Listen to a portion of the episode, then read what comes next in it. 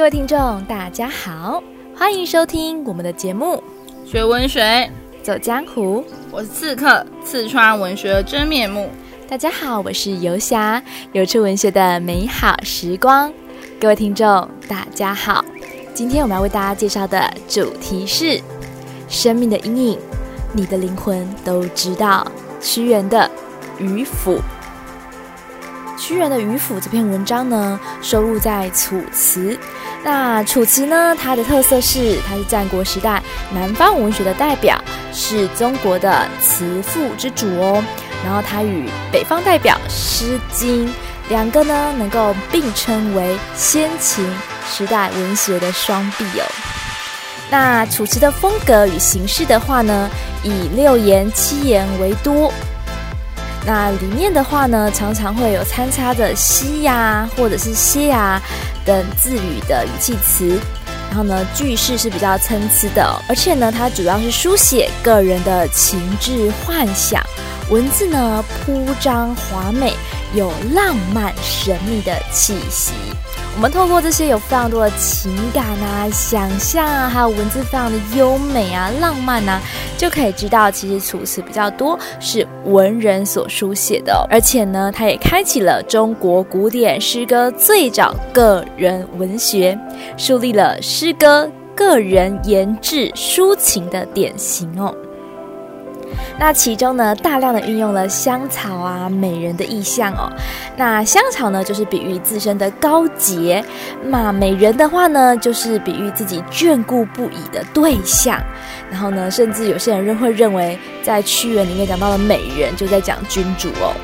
而楚辞的文学地位非常的崇高哦，甚至呢，金圣叹呢还将楚辞列为天下六才子书之一哦。六才子是有哪一些呢？包含了《庄子》《离骚》《史记》《杜诗》《水浒传》《西厢记》，合称为六才子书。而楚辞这本书里面收录最重要的作品，就是由我们本课的男主角屈原所做的哦。那刺客啊，你对于屈原了解多少呢？首先呢，讲到屈原，我就会想到呢，S.H.E 有一首歌哦，歌词里面有讲到说，呃，我不想长大，因为长大之后呢就没有童话。那其实呢，你会在屈原人生里面呢看到非常很残酷的现实面，跟他想要坚持他心中的某种童话跟理想，而几乎粉身碎骨的那种节操哦。那屈原的话呢，他又叫邻居。那我想各位对他也蛮熟的，就是因为粽子的关系吧。因为我们端午节的时候，就是因为屈原的关系，所以我们就会放了那个端午连假，然后呢就会吃粽子哦。那为什么我们要为了他特别立了一个节日呢？那当然，大家可能小时候就听过啊，他是爱国诗人。可是大家真的理解他爱国在哪里吗？好，这他的人生其实要很仔细的去剖析，才能够更深刻的去体会到为什么我们要特别认识这个诗人哦。那屈原生在楚国，那他是楚怀王时期的三闾大夫哦，是一个贵族，而且是地位蛮崇高的一个官位哦。那当时的话呢，他其实一心希望能够呢，在这个官场上为怀王服务，然后也希望可以把楚国呢国家治理的很好。可是当时遇到的一个状况就是呢，这个。战争时期嘛，所以说就会出现了这个战略上的不同。那屈原其实是蛮有远见的人，他其实当时就觉得秦国虎视眈眈，所以他其实就有跟楚怀王建议，必须要联合其他国去对抗秦国。可是呢，楚怀王当时呢就是比较呃听信谗言哦，所以说他那时候呢觉得呃屈原讲的都是错的。后来呢，楚怀王呢是呃反而是跟着秦国去攻击其他国，然后后来被秦国给并吞了。所以后来呢，怀王是被呃掳走，然后后来秦国并吞了楚国。那一切确实都如屈原的预料。不过在屈原这个呃预料之前的话呢，他当时是一直被受到排挤，而且大家也不相信他讲的话。所以他在那之前呢是被流放的。那被流放到了汉北这个地方哦，然后呢做了《离骚》，就是我们后来非常有名的《离骚》这个楚辞《离骚》这个部分哦。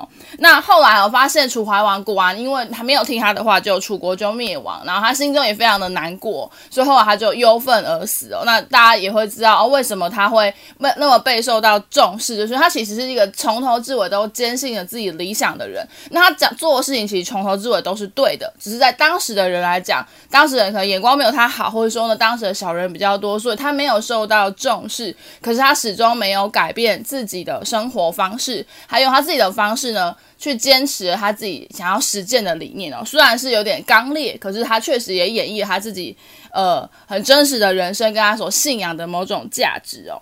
好，那所以说呢，他最有名的部分呢，就是在投汨罗江之后，呃，这个死亡嘛。那这个死亡，他有很多歌咏他的一个诗歌啊，比如说呢，大家就会说呢，这个他是爱国忠君真气节的一个人，然后或者是说，大家会说他在呃怀沙城此地，两千年后唯有汉生似旧时。我就在讲说，还两千年之后是好几千年之后，大家还会记得这样一个很感人、很真忠贞的一个情操哦。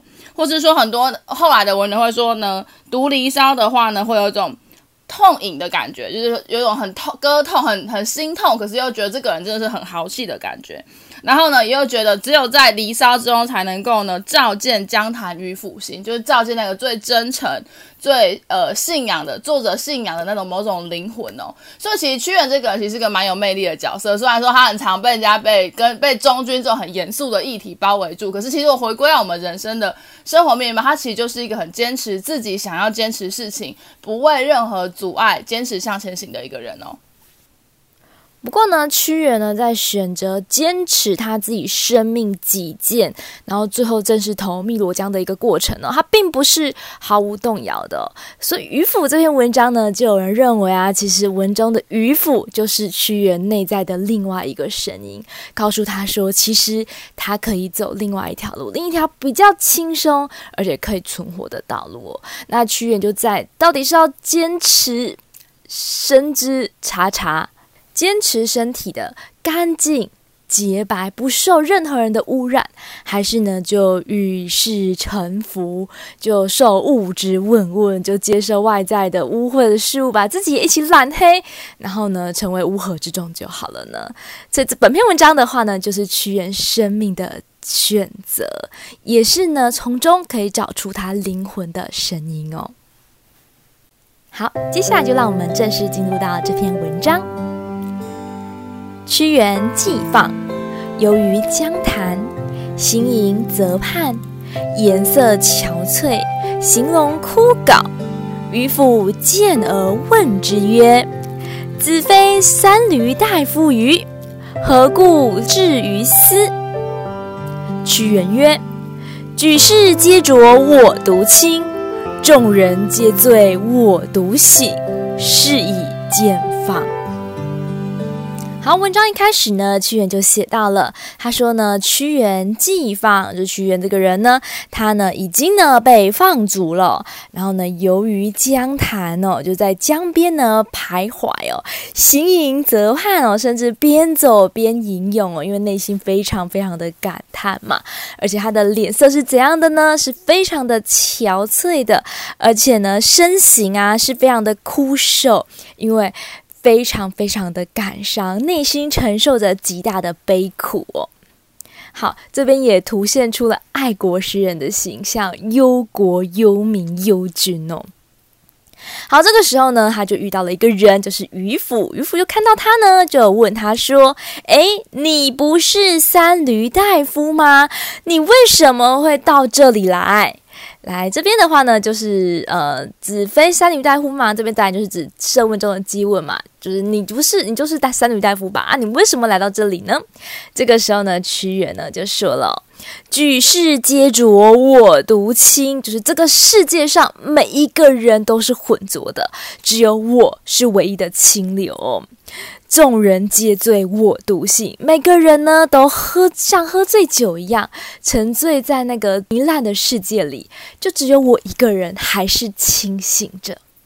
所以，因为我跟别人不一样，我就被放逐了。而屈原的这段话后来也成为了一个千古的佳句嘛，就举世皆浊我独清，众人皆醉我独醒，而这也是一个映衬修辞哦。而透过第一个小段落，我们就可以知道屈原被放逐的原因是什么呢？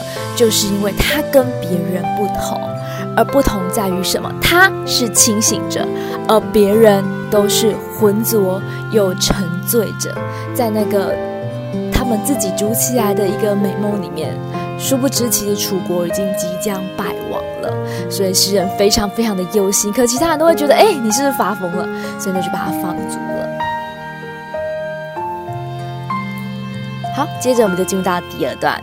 渔父曰：“圣人不凝滞于物，而能与世推移。世人皆浊，何不鼓其泥而扬其波？众人皆醉，何不扑其糟而啜其醨？何故深思高举，自令放为？”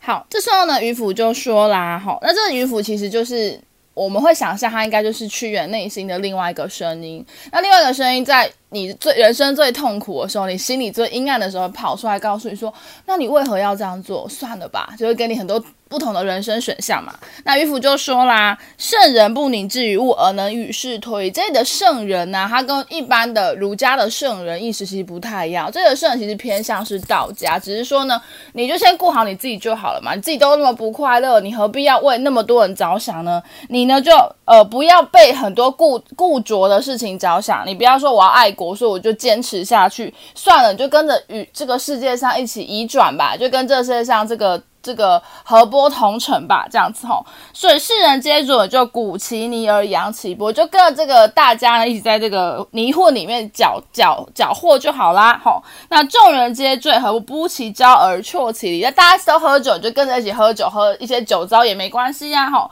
何故深思高举，自令放为？你为什么要自己想的这么多，然后你的行为这么的？高洁，可是没有人懂你，然后你自己被放逐呢，这么辛苦，何必呢？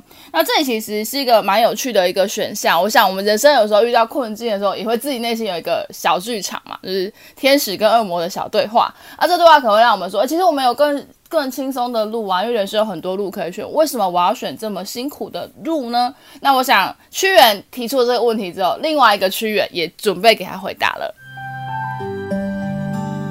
没错，接着呢，第三段呢就写到了屈原曰：“吾闻之，心慕者必弹冠，心欲者必振衣，安能以身之察察，受物之问问者乎？宁复相留，葬于江鱼之腹中，安能以浩浩之白，而蒙世俗之尘埃乎？”所以屈原就说了：“我听闻呢，心慕者必弹冠，就是刚洗过头发的人呢，一定呢戴帽子前会把帽子上面的灰尘给弹走，或者就弹掉嘛。然后呢，心欲者必正衣，就是刚洗过澡的人，这个浴就是洗澡的意思呢。必正衣就是穿衣服的时候呢，你一定会先把衣服给拍干净、抖干净，把上面的尘土都抖掉。”好，所以呢，这边其实是一个譬喻修辞哦，的借喻哦，在讲说呢，人呐、啊，如果呢洁身自爱，如果你身体是很干净的，那么你就会不享受外界的污染哦，自然而然就会做出跟把外界污染的东西把它去除掉的动作。好，所以呢，安能以身之察察，受物之问问者乎？所以我呢，怎么能够让我察察之身？所以这边倒装修辞，怎么让我能干净的身体呢？受问问之物呢？受到这些肮脏污浊的物品给污染呢？所以这边有记问说，我不行啊，无法做到，因为我的身体是洁白的，所以我没有办法忍受那些外在。污秽的思想去污染我的洁白之身哦，所以呢，我宁负相留哦，我宁愿呢投河于相流，葬身于。江河里面的鱼的腹中哦，安能以浩浩之白？我怎么能够呢？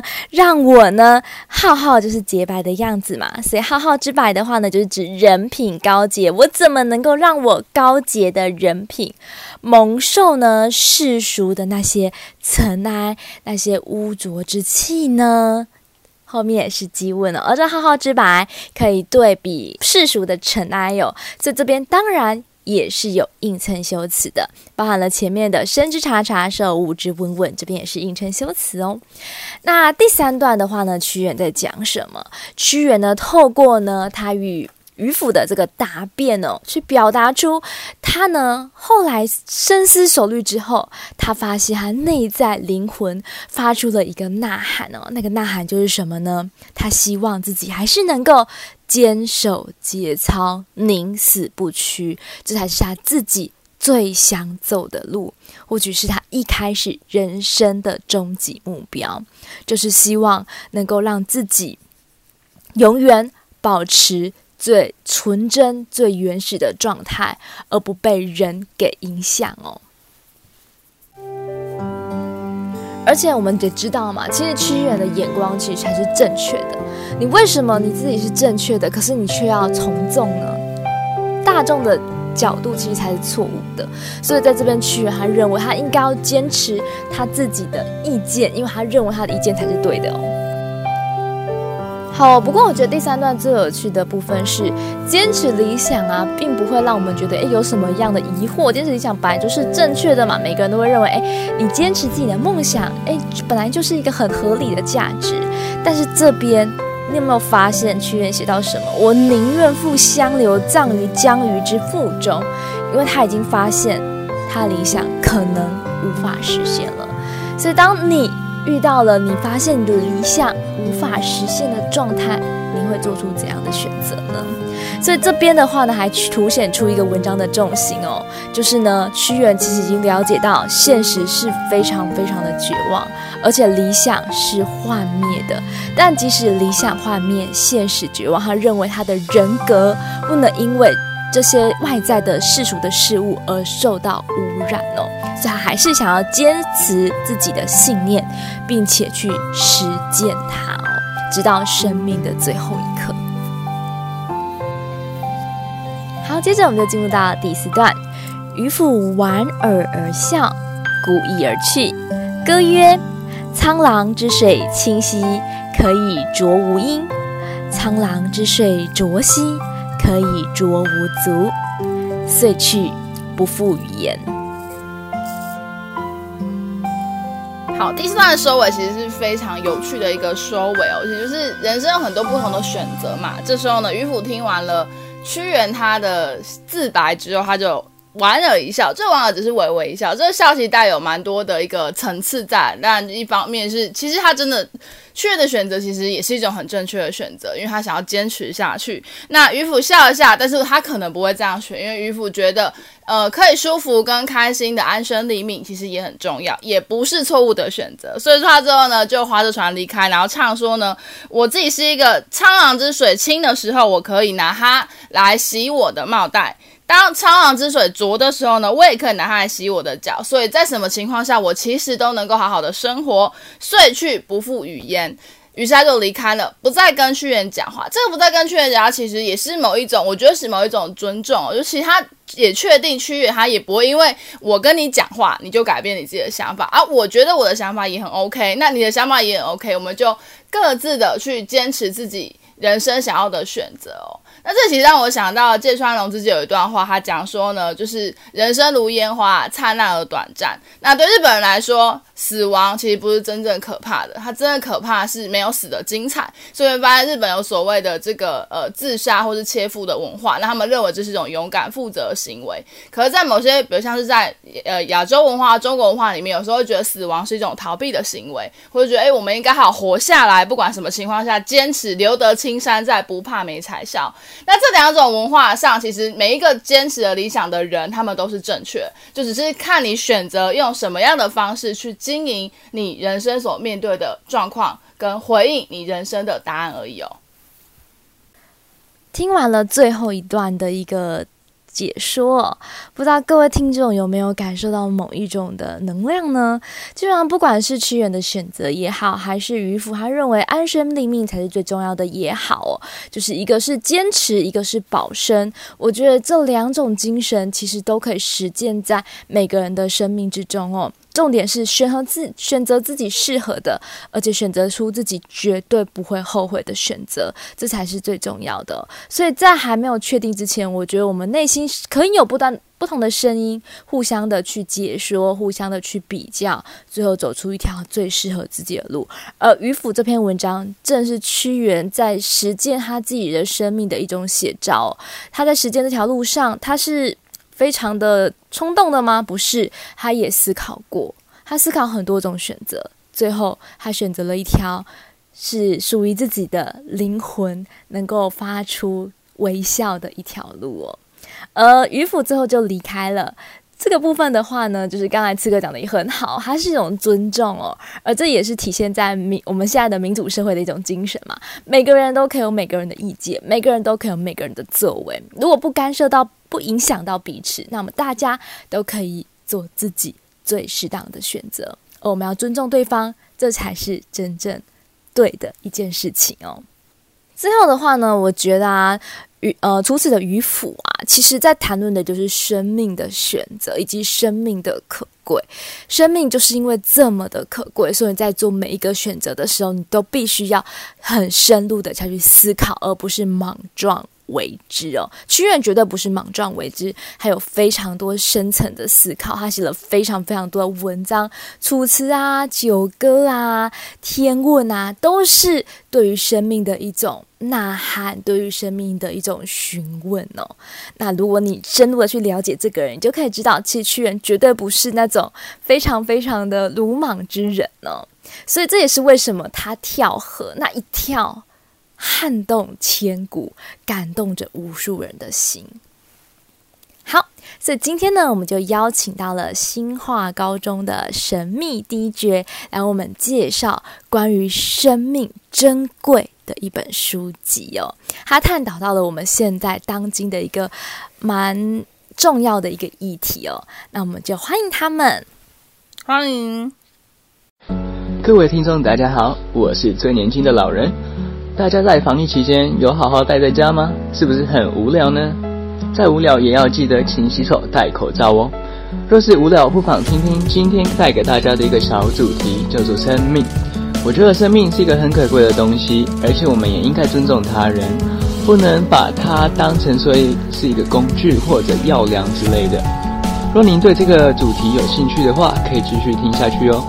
本节目用《姐姐的守护者》一部电影作为例子来说明，喜欢的话，让我们继续看下去吧。大家好，我是糯米。我今天要介绍的议题是生命。复制一个人再从其身上取出器官做移植用途，实在无异于谋杀，最少一是非法禁锢及严重伤人。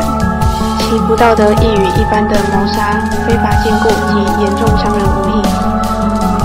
将复制人做实验用途，其不道德亦与将一般人做实验用途的不道德无异。除了复制人的权益外，复制人的幸福亦是有待考虑的。复制人最关键的问题是要考虑复制人本身的权益。复制人只是出生方式与一般人有分别，他本身是一个不折不扣的人。他是一个独立的个体，有自己的思想与感情，因此他的权益亦像一般人一样做，一样要受到保护。大家好，我是老大。在电影中，十一岁的安娜自出生后，便一直成为患有严重疾病的姐姐凯特的捐赠者。十一年来，无条件为姐姐捐赠血液、脐带及骨髓等一切能让姐姐。能延续生命的身体一部分。为了姐姐，安娜放弃了自己的生活，而且安娜也深知自己是为了作为一个可以捐赠器官与姐姐的生命而出生。大家好，我的名字是宝宝。人总是害怕失去，不也不愿意破坏现有的平衡。凯特的病让妈妈变得越来越偏激，因为害怕失去。所以一直用力地抓紧每一个可能痊愈的希望，把眼睛蒙上，把耳朵堵住，不看、不听、不愿意去相信，也不愿意接受凯特即将离开的事实。但他却忽略了凯特的感受，也没有问过凯特，他想不想这样活着？生命的意义和本质，难道只剩下活着而已吗？为了活着，可以一而再、再而三地去伤害他人吗？作者朱迪·皮考特将人性和医疗的问题用细腻的方式呈现，故事串联了医疗、法律、人性，让人一边观看的同时，可以一边思考着。而在电影的最后，妹妹安娜成全了姐姐凯特的要求，安娜最终打赢了身体自主权的官司，姐姐也离开了人世。而在这部电影里，我们可以看到，在家庭和生命上很难做抉择，但电影中姐姐为了自己的妹妹选择了家庭，让妹妹得以存活下来。感谢我们神秘 DJ 为我们的介绍哦，相信呢，大家透过他们的解说，一定会更加了解生命的珍贵以及生命的意义。每一个人都应该互相尊重彼此，而不是互相的去伤害彼此。而生命是非常重要而且非常珍贵的一件事物，不管是透过渔夫也好，或透过他们所介绍的姐姐的守护者，都可以让我们了解到这个特质。好，我们今天的节目就到此为止。学温水，走江湖，我们下次见，拜拜。